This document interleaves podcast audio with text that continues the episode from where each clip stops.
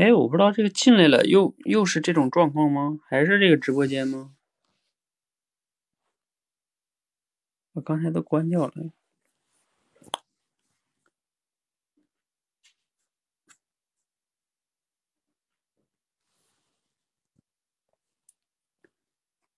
嗯，不管了吧。如果如果到时候在一起，就一起删了。来，你们，我看看那个活着同学在不在？活着同学，活着同学，你还在吗？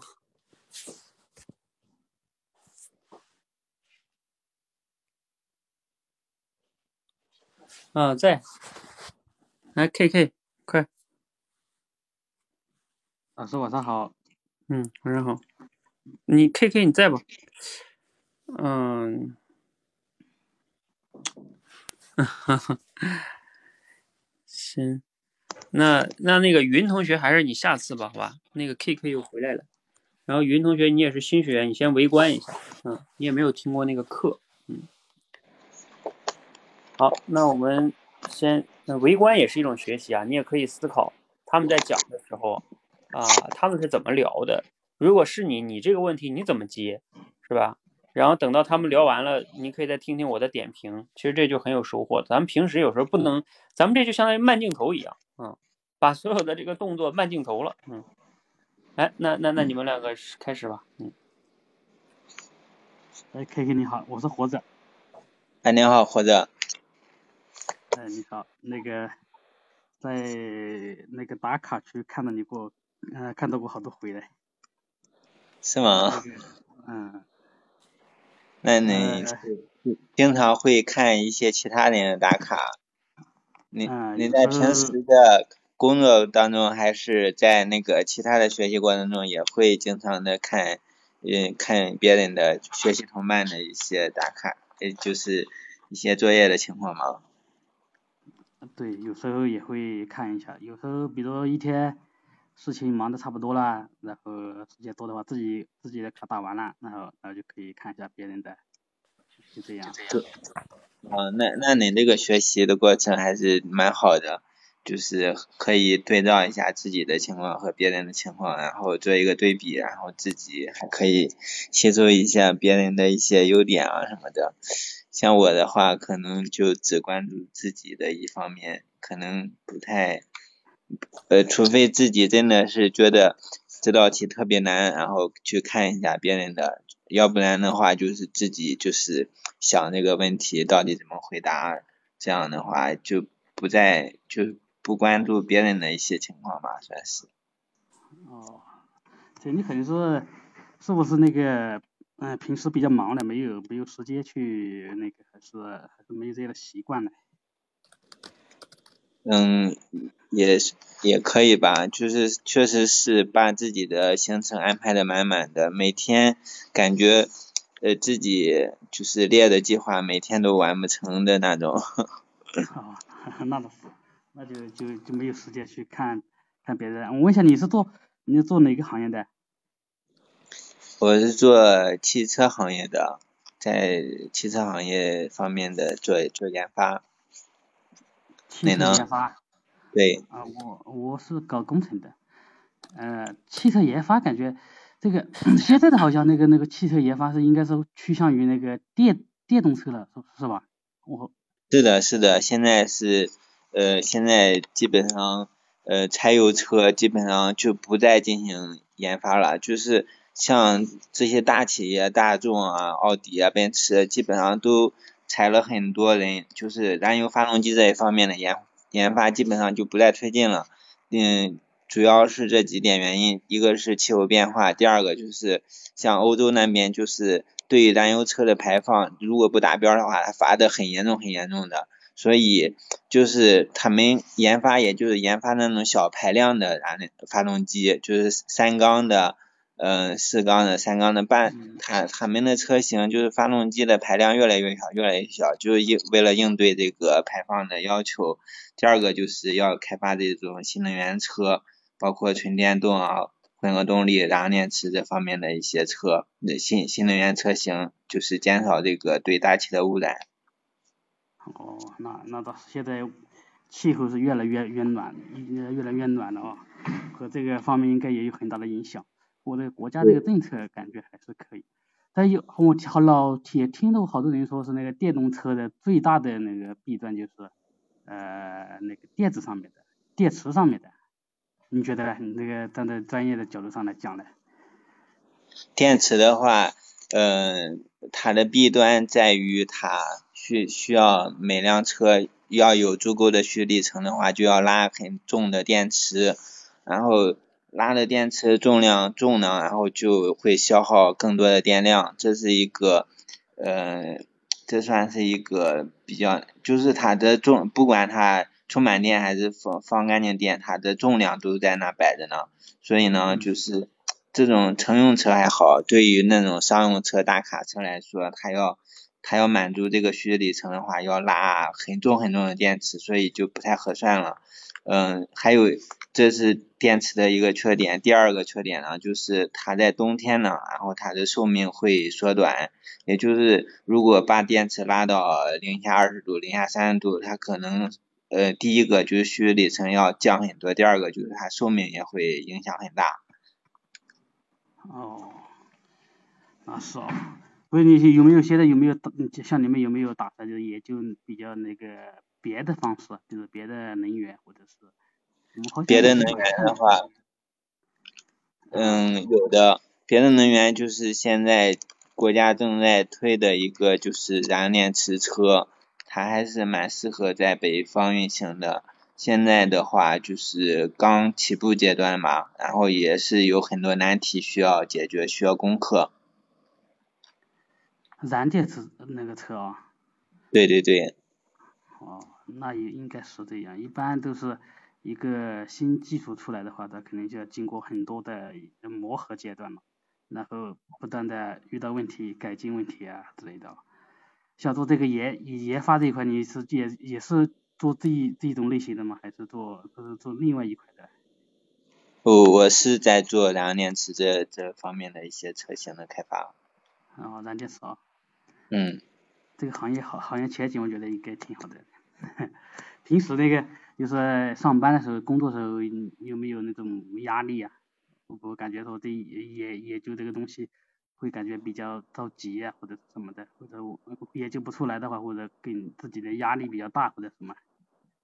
嗯，压力是肯定有的，就是呃，研发工作嘛，跟那个生产还不大一样。生产的话，可能就靠体力啊，呃，在那不停的工作，但是研发有时候遇遇到一个困难就要去解决。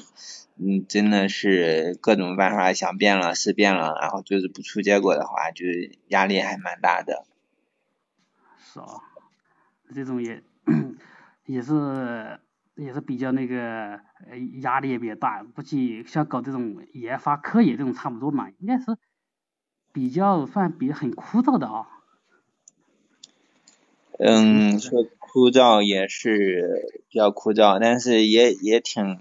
也还可以吧，就是如果真的是解决一个问题，然后就是那种成就感还是挺开心的，就是没解决一个问题，没跨过一个山头，然后感觉没完成一个指标，感觉还是有一定的就是成就感在里面的。对，那种成就感的，就像我们可能以后，可能现在的话，那个那个那个燃料车是燃料车啊。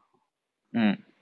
嗯，可能现在还不是很成熟，但是过多少年，可能通过你们的努力，我们可能搞不好，我们还会享受到你你你研究的某些某些成果，这样应该应该应该觉得也是也是挺好的啊，挺有挺有成就感的。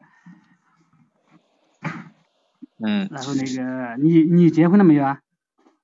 我结了，我已经有小孩，已经四岁多了。四岁多了，四岁多在上应该上上幼儿园了。对，中班，你呢？你的小孩？我也两个小孩了，一个大的是上二年级了，小的上小的才快一岁了。啊。差距也比较差的几岁，差的五六岁，差的比较大。那一岁的小孩还是最好玩的时候，也刚开始会说话，然后刚开始会走路，然后咿呀学舌的，然后。非常的开心，应该是一家人其乐融融的。是啊，本来像这种嗯、呃、这个时候嗯是了，可以陪孩子一起长大的话，应该是呃会是很一件很幸福的事情哦。是的。你现在嗯，你现在和小孩、老婆和小孩都都都在一起啊？呃，现在我没有，因为我刚出来算是创业吧，然后呃基本上半个多月、三周或者四周回家一次。哦，三四周回回家一次，怎么不能不能待在一起吗？嗯，再去另外去别的城市？呃，我去了其别的城市。哦，那这个有时候也是会比较那个想小小孩的啊，因为还还不不是很大嘛，应该几三四岁的时候刚上上小学。那您是和家人住在一起吗？我也没有啊，我们搞工程就没有，基本上都是和家人都分开的。一年到头也见见不了几面。一年见不了几面吗？对，因为干工程嘛，常年到头就在就在工地上面了，也工地上也没有节假日啊，然后也没有什么呃，除除非工地停工，可能才会才会回去，不然的话就基本上轮流干，有时候白天晚上就没有，基本上没有休息，所以干工程这块还是比较，嗯，这块还是比较辛苦的。那您是在哪儿做工程呀？离家很远吗？嗯、今年还可以，现在的话在离家不是很远，要以前的话都很远，以前，嗯，全国都跑了跑了半个了，中国南方这边跑完了，北方北方感觉太冷了不敢去，然后现在的话还好，现在离家有时候想回去一趟也快，因为高铁高铁是比较快的嘛，几百公里也就两三个小时就就到了。对，那那是做哪方面工程？如果是在城市里的话，交通还是非常方便的。如果是偏远地区的话，真的是从从那个工地，然后再到那高铁站，可能就就要浪费很长时间。对，我们现在做的是那个呃水利方面的，水利的话都是在山区里面了，农村里面，然后。也没有，也没有什么，也没有什么人交流啊。就是除了在一帮工人的话，基本上也没有和别的人能有有有多的交流了。所以这个还是那个有点，我习惯了还好，不习惯的话，一般人在这里就肯定在肯定待不下，在城里面待习惯了，突然来工地上哦，也感觉是整个生活就全部变了。这个就一般一般是做工地是做不下去的。像我们干了十来年了，那那就习惯。像我们现在。这我们这里租了一层楼嘛，一层现在就我一个人在在这里面，因为老板出去了嘛，老板出差了，出差有个把星期了，我就天天一个人在这个地方，也也习惯了，没事。那你一个人会呃觉得孤单吗？或者害怕吗？或者是？害怕倒不害怕，孤单的话那么多年也就习惯了，因为喜欢习惯这种生活了嘛。然后所以有时候在想。像以前最开始的时候，我还还接受不了。刚从学校出来的时候，呃，到了一个工地嘛，然后说也也在大山里面，去待了三个月，我就想，青春呐，青春就哪能哪这一辈子就在在山里面过了，那不行，干了三个月就就就走走了，就跑出跑去上班嘛。那时候跑去上班，然后因为嗯因为没有经验嘛，或者刚从学校出来没经验嘛，所以上班找工作也不好找，后面就。后面就创业了，也算也算搞一也算搞教育嘛，那些创业。哇，我刚刚听说你现在也在也在创业啊？嗯，对。你是呃也是做那做汽车这呃这一块吗？是的，是的。啊，你感觉创业的话，你是你是刚开始吗？还是做了做了多久了？呃，做了有两三个月这个样子。两三个月了，那感觉怎么样？和和打工那些相比的话，会有呃哪些哪些不一样的呀？呃，我感受最大的就是不稳定，然后政策啊形势天天在变，然后就是竞争也挺激烈的，压力就是因为小孩儿要上呃明年的话可能就要上小学了，然后这边稳稳定不下来的话，就只能在老家上学了，就是感觉。这种就是在这个公司呢，然后可能就担心啊，公司的那个呃资金链断了，或者是要去到其他城市，然后重新嗯重新注册公司之类的，就是嗯投资人呢，然后就是嗯对于这个行业可能是呃就是。他是广撒网的那种，就是可能他投了很多的企业，然后这个不行，然后就是可能总总归可能是呃有一两个企业可能就慢慢的成长起来，可能有很有很多企业就是他投了就是十几个这样的类似的公司，然后在在各个地方，可能这个公司然后就干不下去了，另一个公公司。呃，可能就起来了，然后自己呢，就可能就跟着那一个比较大的公司，然后就过去了，是这样的。哦，这应该属于应该是压力还是挺大的哦，和因为前期的话可能也不那个看的方向啊，或者是哪个政策不对的话，可能就会那个，但是呃成功了，感觉那时候你创业的话，可能成功了还是挺有挺有成就感的。嗯，就是需要面对这些不确定性吧。嗯，我就是恁的话，恁不是上学的时候就是不想去什么，不想待在什么呃山沟里什么的。结果毕业之后又又干了这个工程，和和当时的一些想法不太一样。那你后来有什么感受呢？嗯，那时候那时候我记得啊。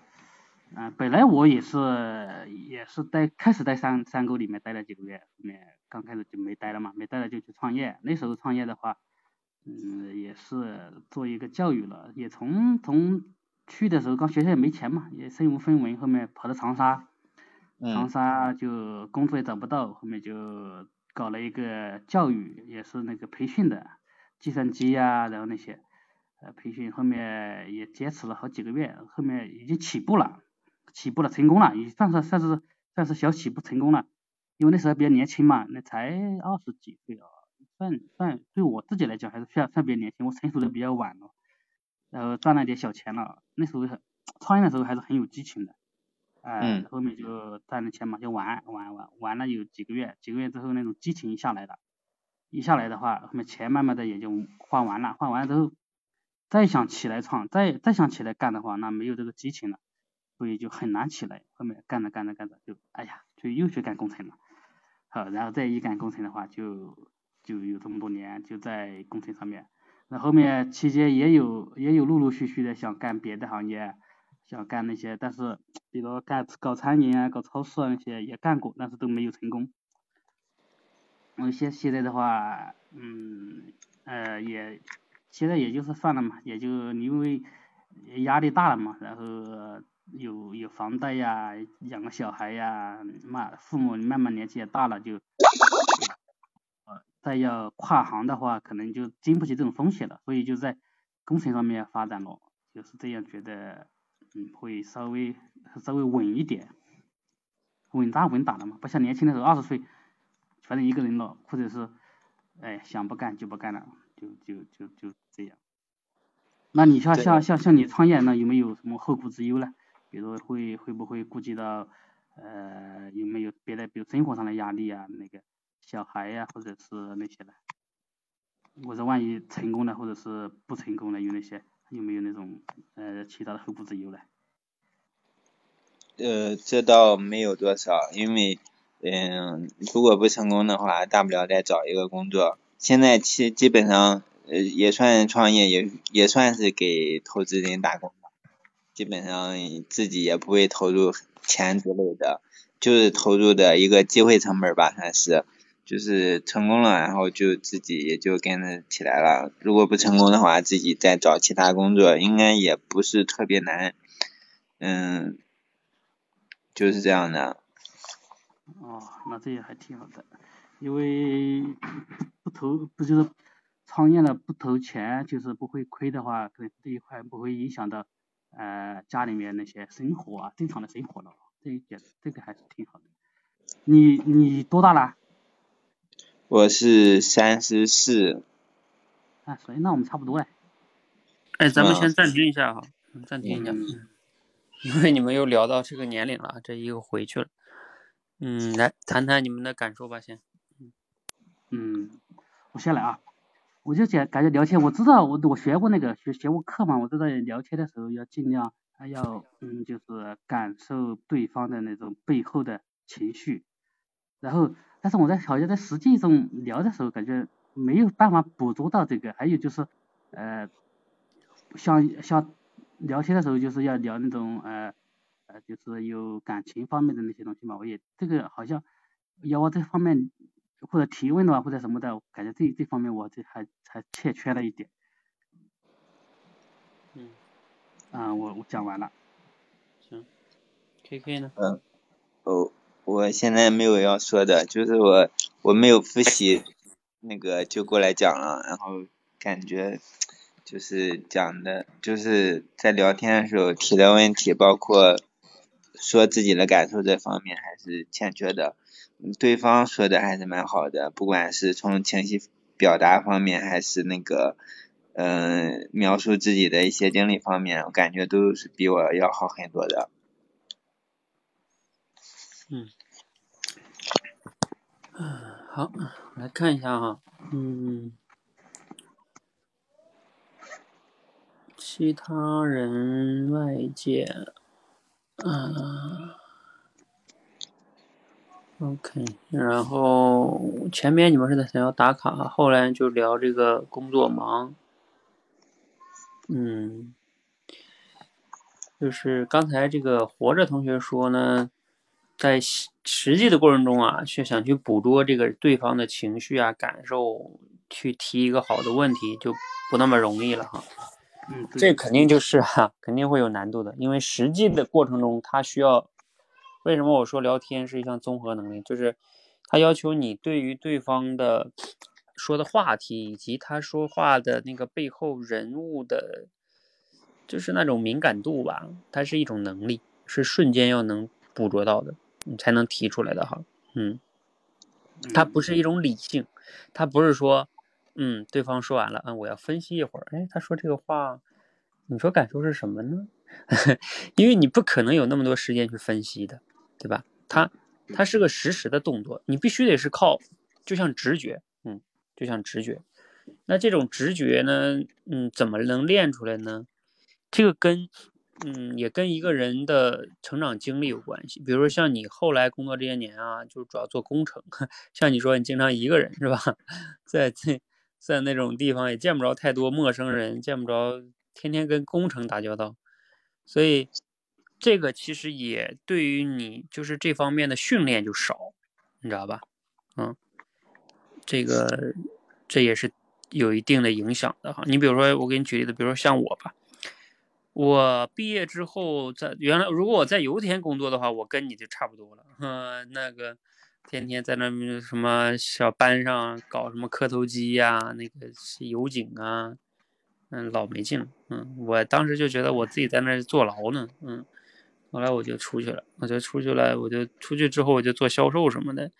你像我们做电话销售，那天天跟人说话，然后你必须得捕捉到他的情绪和需求，你捕捉不到你就卖不出去，你卖不出去你就你没饭吃，嗯，所以像这种锤炼，那真的是要锤炼到你有那种敏感度哈，嗯，所以这也跟你的职业啊、平时的接触人的这种经历是有关系的，所以你要想练这种的话，确实得在现实中得得跟多人多接触啊，多接这种才有可能能练出来，不是说你懂得道理就行了哈。嗯，呃，然后对于嗯，这个是对这个问题啊，我分享了一下，然后其他的呢，看一下，我觉得你们两个前边聊的吧，就是主要是偏向于好像事实类的信息多一些，是吧？就是什么做电动的呀，电动的这一个情况啊，然后 KK 就分享这个。嗯，电池的问题呀，然后看看改进呀，什么燃电池啊，研发不出来结果啊。后边这块活着问了一个压力的问题啊，就是你有没有压力？然后他说有压力哈。后来你又问，那这个是不是比较枯燥哈？他说这也是比较有成就感的。其实这两个就偏向于感受了哈。呃，我觉得这个呢，就是活着同学，你有意识在问一些感受类的，嗯。那但是呢，就是后边这块没有太能深入聊下去，是吧？然后你功力功力还不够，那时候已经觉得有，嗯呃，慢慢有到那个有有捕捉感情那方面那嗯个机会来了或者什么，然后但是但是功力还还是不够，不嗯那个要提问或者干嘛的，就是对，嗯还是不到位。嗯，嗯，我跟你讲哈，我给你，我给你，我给你具体的分析一下。就像这种情况，其实要是提问能提什么呢？比如说他说他做研发，呃，如果困难大了搞不出来结果的话，那就就会比较压力大。那你可以问他说，嗯，比如说像你们一般一个难题的话，呃，一般要困扰你们多久啊？就是才有可能能突破哈。你看这种就是问具体一点的，是吧？然后包括他下边他说一个，就是说，呃，如果要是有有突破了那个问题，就成就感就比较开心。你可以问他，你说，哎，那你研发了这么久的话，你最近有取得过哪个就是让你感觉有成就感的小成就嘛？可以分享一下。啊对对，对。对这些，就是他就可以具体说嘛，他会说，哎，比如说我前段时间有一个技术问题，对吧？啊、一直没有搞定，哎，最近突然间有了些进展了，嗯，哎，他就能开心的说一说，嗯。然后后来你发现这个话题聊不下去，你就问他你结婚了吗，是吧？嗯，然后就聊这个孩子了呀，然后后来嗯就问他在不在一起呀，嗯，然后他说三个四周回去一次，然后他问你哈，你你也见不了几面，搞工程的哈，其实，嗯，这个就是到嗯就在嗯。像这里的话，也有好多情感类的信息，我就已经已经慢慢的能感觉到了，但是呃，要要要精确的要提问，还是也是对。对这一块儿，就是因为涉及到孩子，你俩都都离家，就是是吧？不是天天，比如说像我，你知道我天天在家办公，然后我基本上大部分的时间我从来没有离开过我女儿，然后她三岁以前，嗯，就是我比她妈妈陪的还多，然后这个，那那那那这个跟你们就不太一样啊，就是，这就是工作性质决定的吧。嗯，然后你们其实这块儿要是想聊聊，是可以有一些话题的。嗯嗯，然后后来这块儿没有聊太多，后来就聊到了这个，说你去那个偏远的地方哈，嗯，孤单吗？哎，这这个啊，这块 K K 开始提点问题了，前面 K K 基本上没怎么提问，他问了一个，你有点孤单吗？害怕吗？嗯。我跟你讲，这个这个 K K 啊，你问孤单吗？害怕吗？这感觉有点太，也还行。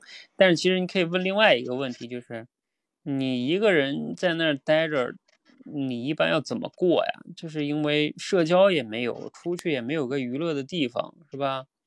嗯就是你知道吗？你问他具体怎么过，就是你你可以说，如果是我一个人在那深山里待着，也见不着太多朋友，娱乐设施也没有，家人也不在，我就可能待一个月疯了，是吧？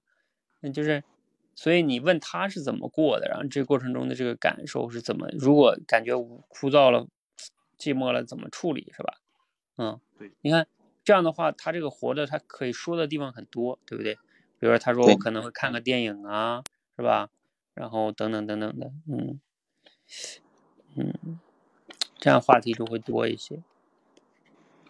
嗯，后来他说毕业不习惯啊，就去创业去了，嗯，两三个月。嗯，后来他又问了你一个问题啊，说你创业创了多久了？嗯，是，然后问你打工有什么不同？哎，这个问题就挺好的，就是问创业跟打工有什么不同哈。然后你就谈了，K K 就谈了一些什么不稳定啊，担心孩子上学啊，等等等等的。嗯，压力大，嗯但是也有成就感哈。然后这块儿呢，活着同学呢就没有太好的接住，对不对？就是嗯，其实他说了挺多信息的，就是不稳定啊，因为他不稳定，孩子就不能确定能不能过来，嗯，所以，嗯，这个，然后你只是稍微回应了一下，是吧？嗯对，他这这这种感觉他说的比较长，然后信息量比较大，一下就没有，嗯，嗯，没有你就没抓住是吗？所以一一边听一边忘，就感嗯，感觉是属于属于这哎对种这种状态的。你看这个就是说，呃，这个就考验你们，就像我们练那个即兴转述啊、即听即说的能力，就是你要能快速的抓住别人说话的重点，嗯、这个能力也非常重要，因为你在聊天的过程中、沟通的过程中，对方如果说了一些话，人家前面说的，你到听到后边把前面都忘了，对吧？那你你就很难再聊了，因为你不知道不知道他说什么，然后你记不住了，这时候你只能匆忙的随便说点儿，是吧？嗯嗯，那那你一随便说点儿，万一说偏了，或者对方感觉到你都没听懂我的意思，是吧？那他还有一个问题，教练，就是他说了很表达了很长一段儿，然后突然话锋一转，就是引了另外一个话题，然后又问了我问题，然后本来有一些问题想要问他的，就是想要接他的话，但是他接着问我问题了嘛，我就不得不回答他的问题。嗯。呃，像这种情况呢，有两种处理方式，一种呢嗯。是，一种是你先简单的回答一下他问你的问题，比如说，呃，他问你了你一个问题，对不对？然后你就说啊，刚才你你你这个是这样的，一二三，简单说完了，你说啊，嗯不过我刚才对你刚才说那个啊我还挺感兴趣的，我我我想就是问你一下，就是你要记得，你说完你立刻就要再切回去，就是问他哦刚才那个。因为这样的话呢，万一你不立刻切回去，他也许又提对你提问了，对不对？对，然后你就没办法去接回去了。然后还有一种处理方式是什么呢？就是你不回答的问题，你说啊，你你哎，你问我这个问题呢，咱们一会儿再聊哈。我现在是特别嗯感兴趣，你刚才说了那段中的那个问题啊，你不知道你现在方不方便说？也就是说，因为他问你这个问题，如果你感觉问的有点偏的话，对吧？就给话题岔开了啊。嗯那而你对他刚才说的那个问题中的有些话题还更感兴趣，而且这样的话就没有断，对不对？嗯那你就先去问他，让他继续去说你想问的那个问题，然后你跟他说，呃，你问这个问题呢，我我们稍后我我再我再我再回答你，好吧？嗯，也可以啊、就是因为因为你你你对方也也有可能是像我上面那个点评的时候说，有的人他他他说话完了是为了问问题而问问题，他怕冷场，所以他抛出了个问题，对吧？其实呢，这个问题把这个聊天打断了。嗯所以你也可以，就像我刚才说，两种策略，一种是简单回答他，然后呢再问他原来那个问题；一种是你先不回答他，你说一会儿我们再聊这个话题啊，你问我这个，然后我先我想问一下你刚才说的那个，嗯，哎，这个没有问题，嗯，不是说他问你你就立刻回答，这也不一定的，嗯。好，哦，这个是是一个好，嗯。啊，我看后边还有什么？嗯，后来的感受啊，嗯啊，后来这个 KK 也问你感受，嗯，然后你就说创业啊，做计算机赚点小钱啊，然后后来又做餐饮啊，压力大，做工程，嗯嗯，哎哎，你是不是去这一块儿啊？KK，就是他说了一大堆，然后他又问了你一个问什么没有没有后顾之忧是吗？你刚才指的是这儿吗？是是这里是有一个问题，但是嗯，我一回答他的问题，然后就把前面那个给忘掉了，就是也 我刚才的问题。啊，对，所以所以我就说，前面我刚才也说到这儿被你打断了，就是说，就是我们在听别人的时候啊，一定要训练自己能抓住重点的能力，就是甚至你你不能忘，嗯嗯嗯，这里边怎么训练呢？我建议大家就是说，呃，比如说，如果你们公司开会呀、你你也要特别注意听老板说话的什么啊，看看你你一定确保自己能听懂哈。这跟平时在跟别人沟通的时候，如果你听不懂，千万不要装懂，就是学会确认啊，就嗯是啊，我刚才听你讲是这个意思吗？我我有没有理解偏？一定要讲这句话，就我我听你说是这个意思，我有没有理解偏？然后对方说没没没，对对对对对，是这个意思。好，那你就确认对了。这是一种在现实中说话，你可以做确认。还有一种呢，就是想刻意练习，比如说像我们去听这种课程，平时听课呀，听罗胖六十秒什么的，嗯、那你试着就是听完了，你要听完一遍，或者说你就要去想，你真听懂了吗？是吧？嗯，包括你看你们在聊天的时候，你们每一组聊天，我都在这里用电脑，你们边聊我边打字记，是吧？那这个其实对我来说也是锻炼啊，是不是？我我得能记住啊，嗯，就是你说你不仅是你说完我记住，还得让能打下来，然后我还得跟着你们下一句，就是这种速记的能力，其实我觉得也挺锻炼你的抓重点的能力啊，因为我也不是每个字都记啊，我有时候就记几个关键词，嗯，就是那我你想啊，我记得那个关键词就证明了是个关键，是个关键点嘛，对吧？嗯。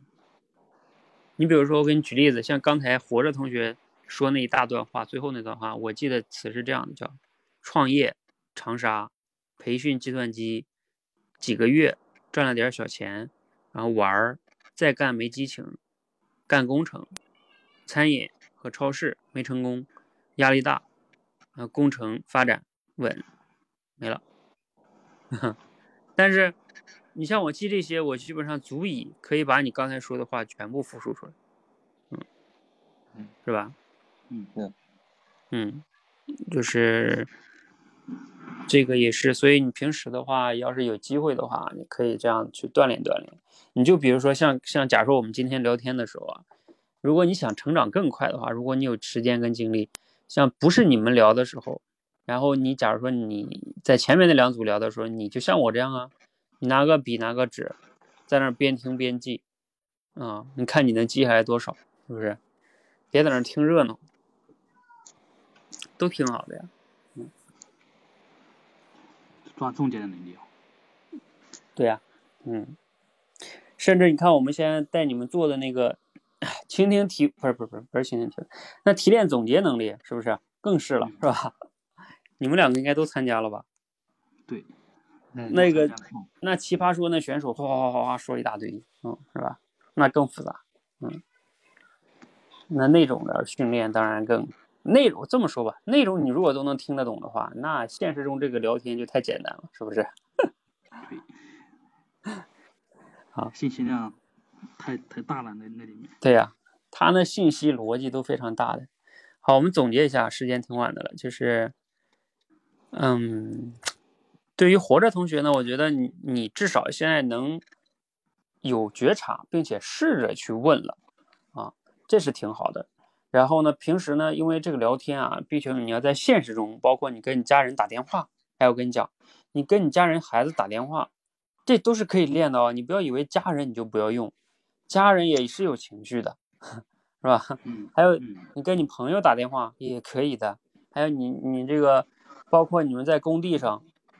我跟你说，你碰到一些农民啊，或者什么农民工，然后你跟他聊天，你说农民工有时候他文化不多，但是他也有他的情感啊，是不是？啊，对。你如果能跟他聊天聊得非常好，嗯，这么说吧，你跟一个不是你一个文化水平的人，呃，你都能很好的聊，你其实有时候才厉害啊。你就是和你共同兴趣、共同爱好、共同圈子的人聊得非常好，那不叫厉害。嗯，好吧，这个像这种也是锻炼哈，嗯，呃，就是多去这种有觉察力的训练，嗯，然后对 KK 来说呢，就是你前面提问比较少哈，一直在回答问题，这样的话呢，就缺乏一定的掌控性，嗯，就是你也要刻意的锻炼自己的提问的能力，嗯，好吧，行，好，那先到这里哈，谢谢啊，下了。嗯，好，谢谢好，谢谢教练。那我们今天到这里哈，谢谢大家。